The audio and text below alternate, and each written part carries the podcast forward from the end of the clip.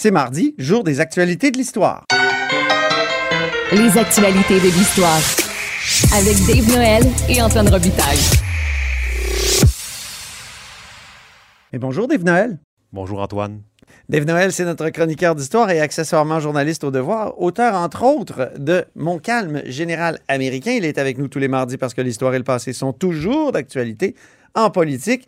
Commençons par une actualité forte euh, politique, c'est la statue de Parisot. On était là euh, autour de la statue. Il y a eu beaucoup de points de presse. euh, Oui. Assez impressionnant. Oui, c'est ça. Comme, comme à chaque fois, euh, on est là pour le monument, mais finalement, ce qui ressort le plus, c'est les anciens premiers ministres qui font des déclarations.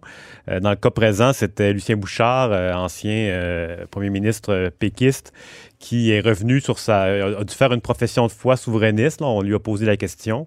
Et euh, donc, il est revenu là-dessus. Il a aussi évoqué le fait que le Parti québécois n'était peut-être plus le, le véhicule de la souveraineté, qu'il y en aurait d'autres. Et aujourd'hui, on voit justement Bernard Drainville, un ancien Ben ministre, oui. Pauline Marois, qui fait le saut à la CAQ. Donc, euh, c'est ça, ça. Mais Dave, est-ce que c'est pas le propre de l'histoire? Dès qu'on en parle, ça a un effet sur le présent. Ça, c'est la mémoire. Oui, tout à fait. On parle d'histoire, mais à un moment donné, c'est la mémoire qui est affectée par, euh, ou qui, oui, c'est ça, affectée par euh, le- les débats Ouais. anciens. Mais en même temps, c'est ça, il y a un petit peu de contexte parce que le monument était censé être inauguré beaucoup plus tôt. Euh, c'est la Ah pandémie qui a un peu retardé le projet, donc on serait, on n'en serait peut-être pas là. Mais là, ça, ça a tombé à un moment très, très opportun.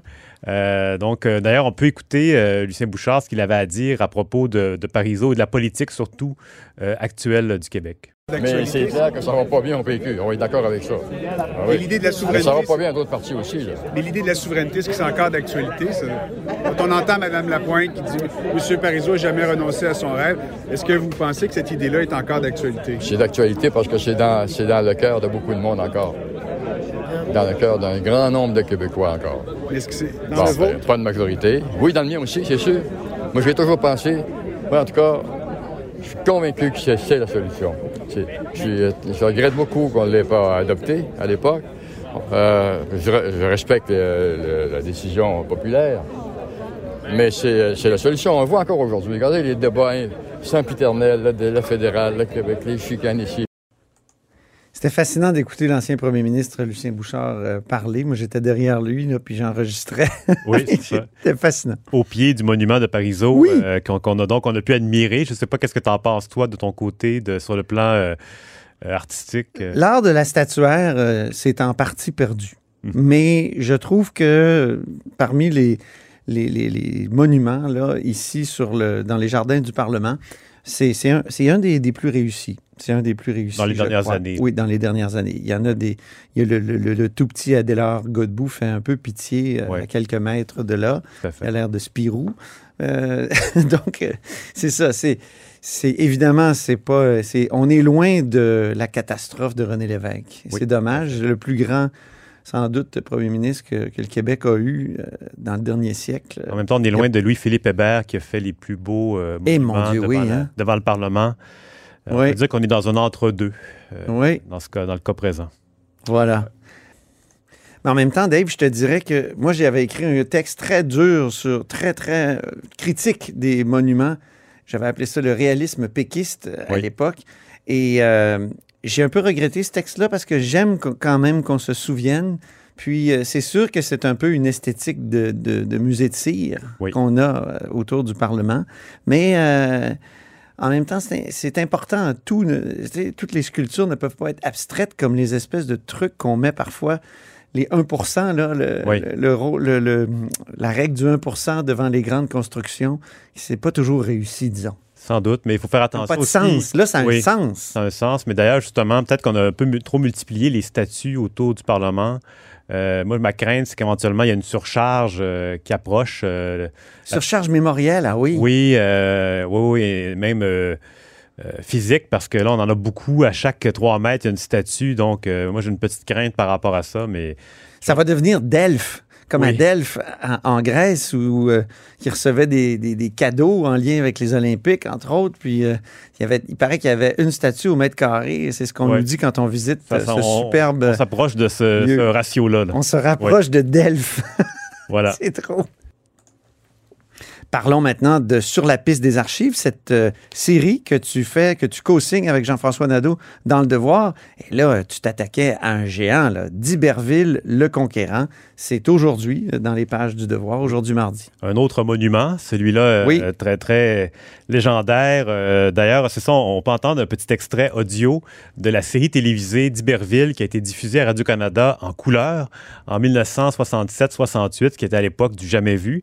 Donc, on va entendre le générique avec le petit papillon qui, euh, qui était présenté avant chaque émission. Donc, on écoute un petit extrait. Une émission couleur de Radio-Canada.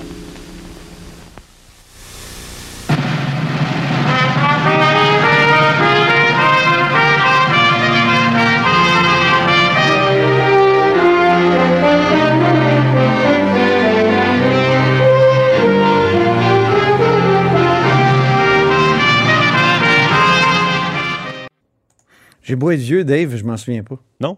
Non. OK. Pourtant, ça a été euh, une méga production avec des. Qui a coûté des millions de coproductions France, Québec, Belgique. Oui. Euh, mais on pourra en reparler d'ailleurs un peu Oui, plus c'est tard. repassé quand. Mais, mais tu sais, en 67, je suis pas né quand même. Oui, en même temps, Pour une souvent, fois, les, je peux dire ça. les émissions pour enfants elles sont rediffusées pendant quasiment une décennie en général. Ouais. Donc, euh, tu serais censé avoir au moins écouté ça dans les années 70. Mais c'est comme un film de cap et d'épée. C'est un peu notre pirate des Caraïbes, là, euh, Oui, oui. d'Iberville. On, on le- ben, c'est- en fait, c'est un corsaire, donc on, a eu ça en Nouvelle-France. Dans dans l'article, on parle vraiment de sa première expédition vers la baie James en 1686. Oui. Euh, il part de Montréal avec euh, le, ch- le chevalier Pierre de Troyes, qui est le commandant, avec une centaine d'hommes. Ils s'en vont conquérir les forts de la compagnie de la baie du Tusson, qui est un- une compagnie privée britannique fondée par Radisson, qui est un Français passé au service de l'Angleterre. Et euh, ils remontent la, la rivière des Outaouais avec euh, des, des traîneaux à chiens euh, sur lesquels on transporte euh, 1200 livres de tabac parce que les, les rameurs euh, et les, les membres de l'expédition fument énormément. Oui. On amène des C'est canaux. bon pour le souffle, tu sais, quand tu- Oui. tu, tu, rames. Et je pense que le tabac à l'époque était de meilleure qualité qu'aujourd'hui. Et on amène, c'est ça, donc un paquet de matériel. Et quand les glaces fondent, on, on passe dans les canaux et là, on descend euh, les cours d'eau, on atteint la hauteur des terres et on descend la rivière Abitibi jusqu'à la baie de James. Euh, L'attaque des forts euh, de la baie du Tusson, de la compagnie de la baie du Tusson survient en juillet. À ce moment-là, Pierre de Troyes et d'Iberville attaquent trois forts.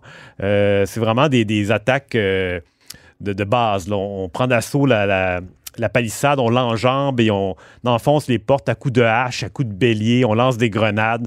C'est vraiment un assaut, comment dire, spectaculaire en même temps. quel type de grenade dans ce temps-là, Dave? C'était des grenades. En fait, c'était des comme dans les petits bonhommes un peu. Il faut imaginer une boule avec une mèche Ah oui. qu'on allumait et qu'on lançait dans un peu à la haute, jusqu'à distance de bras. En fait, c'est vraiment le même principe, là, mais un, peu plus dangereux quand même. Donc, parce qu'il y avait une mèche qui Oui. pouvait euh, brûler plus vite que d'autres. Donc, euh, il y avait ça. Et euh, ce qu'il faut dire, ce qui a facilité la tâche des assaillants, c'est que le gros d'expédition, en fait, c'était de se rendre à la baie, à la baie James, finalement. Une fois sur place, euh, les- les- la garnison anglaise était, était pas très méfiante. Il n'y avait pas de sentinelles. Les canons n'étaient même pas chargés. Ils s'attendaient vraiment pas à ça. Ah oui. Ils se sont quand même défendus, mais euh, rapidement, les, les forts ont été pris, les trois forts. Euh, le, le- le fort Albany, le troisième, ça a été un peu plus difficile de s'en emparer. Il a fallu avoir un bombardement pour installer les canons. Il fallait, fallait casser la glace du sol. Qui est en- le sol était encore gelé à ce moment-là. Aïe, Et on a dû faire appel aussi à la bonne Sainte-Anne euh, pour calmer Oui. une tempête. Donc, on- à l'époque déjà, Sainte-Anne de Beaupré, euh, c'était un lieu de pèlerinage. Et donc, on avait fait le vœu à Sainte-Anne de, si elle arrêtait la tempête, de, de- de revenir à Sainte-Anne pour se, se recueillir, allumer des lampions. Euh, donc, c'est ça. La première expédition se déroule euh, sans encombre. D'Iberville se fait un nom là-bas.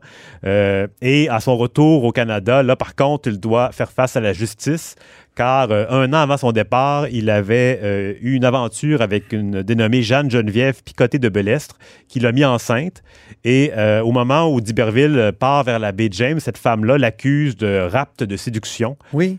Oui, à l'époque, la justice considérait. Il y a euh, certains historiens qui considèrent que c'est un viol. Que... si on regarde, Donc, c'est droit- comme déposer une plainte Oui. pour viol. Euh, le droit de l'époque faisait la différence entre le rap de séduction et le rap de violence. Donc, lui, il, il aurait promis à Jeanne-Geneviève Picoté de Bellès qu'il allait la marier. Euh, et finalement, il s'est euh, rétracté, il a décidé de, de ne pas l'épouser, mais elle est tombée enceinte. Et à l'époque, on peut comprendre que la femme portait l'odieux, tandis que d'Iberville, lui, pouvait aller conquérir la baie du son euh, sans aucune gêne et euh, il n'était pas du tout rejeté, tandis qu'elle, elle devenait vraiment une, euh, Hmm. une indésirable dans sa société. Et d'ailleurs, quand d'Iberville va se marier des années plus tard, elle, elle va entrer au couvent. Euh, c'est tout ce qui lui reste. Elle est vraiment malheureuse. Pour ce qui est de d'Iberville, il ne sera pas condamné aux galères, comme ça aurait pu être le cas, donc aux galères, à aller ramer sur les galères Ah en oui. Méditerranée de Louis XIV. En fait, on- lui, il va être condamné à à payer pour, le, pour élever l'enfant qui est né de ses œuvres, comme on dit, entre guillemets.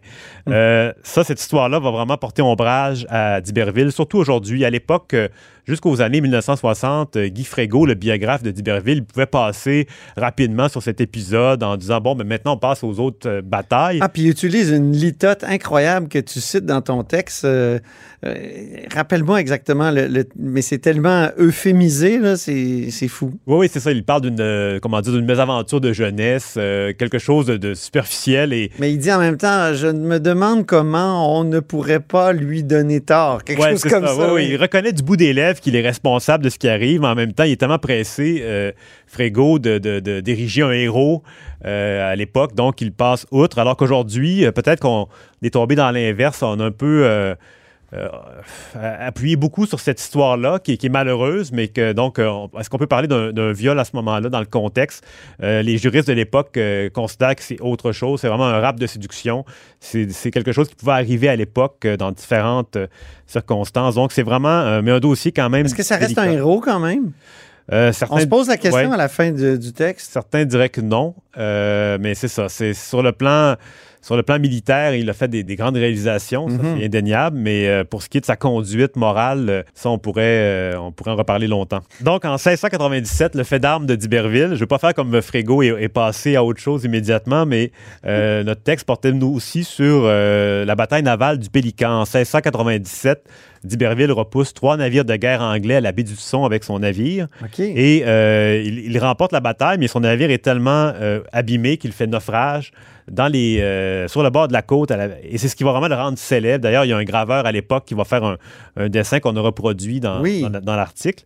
Et euh, j'ai appelé Parc Canada pour savoir si euh, on envisageait de faire des fouilles pour retrouver ce navire-là qui est, peut-être à une centaine de mètres de la côte, qui est assez accessible.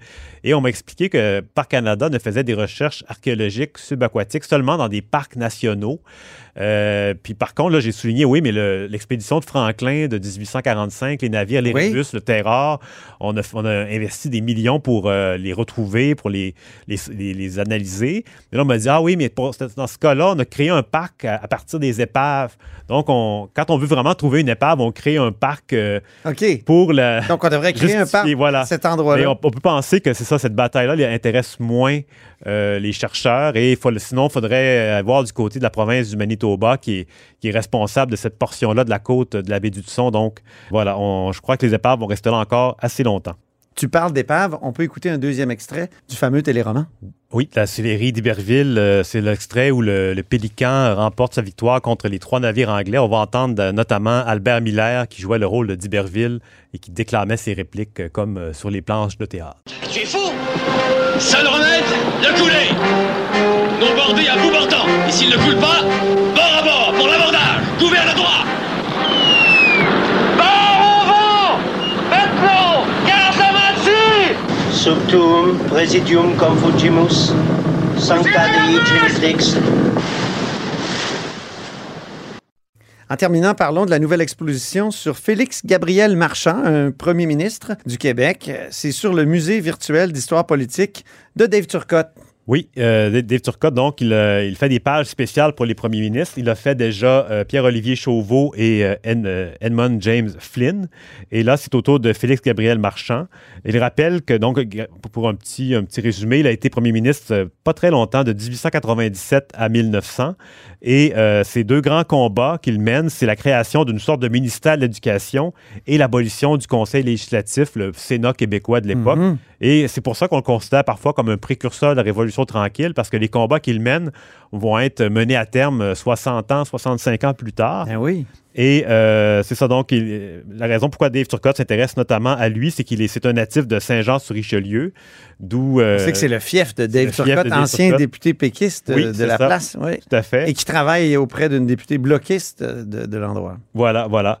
Et il rappelle un point intéressant, c'est que euh, Marchand est élevé dans la religion de son père, donc le catholicisme, mais dans la langue de sa mère, qui était l'anglais. Ah. Euh, donc, il faut faire, faire attention avec les- francophone de son nom.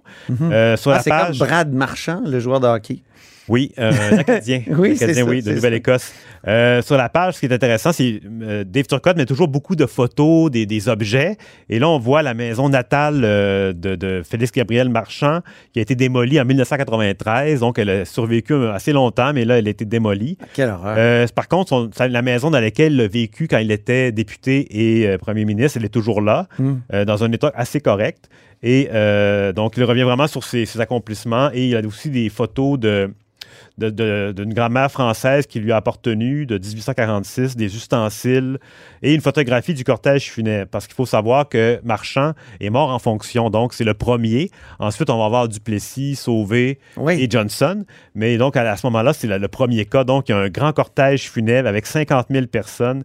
Les porteurs du cercueil sont Wilfrid Laurier, euh, Henri Joly de Lotbinière, l'ancien euh, l'ancien premier ministre, euh, Ah oui. Simon Napoléon Parent, le maire de Québec, qui va succéder à, March- euh, à Marchand. Euh, Flynn. Donc, c'est vraiment un, un grand événement. Euh, Le, le corbillard est tiré par six chevaux à superbement harnachés. Donc, c'est vraiment un grand événement. Et il est décédé euh, au 25 rue Sainte-Ursule, Ah. où il logeait quand il était à Québec. Tout près, tout près d'ici. oui. Tout à fait, oui. Donc, c'est vraiment un- un- une page à lire sur le Est-ce qu'il y a une statue de Félix Gabriel Marchand quelque part? Est-ce que. Euh, pas que je sache. Son monument funéraire, par contre, on voit ça, il y a comme un, un profil de lui qui est sur le, le monument. OK. Euh, et si je ne me trompe pas, il est au cimetière Belmont, mais il faudrait vérifier. Bon, très bien. Merci beaucoup, Dave. On ira courir dans les cimetières comme on l'a déjà fait parce que Dave, c'est ça, il, parfois il fait des courses, euh, visites de cimetières. C'est captivant, notamment celle de Simon Le- Napoléon Parent dont tu as parlé. Oui, tout à fait. La, la- en début la d'année. tombe. Oui. Oui. exactement. Alors, merci beaucoup. Puis, euh, on se reparle la semaine prochaine pour un- une dernière chronique des actualités de l'histoire. Avant l'été. Déjà avant l'automne. Tout à fait.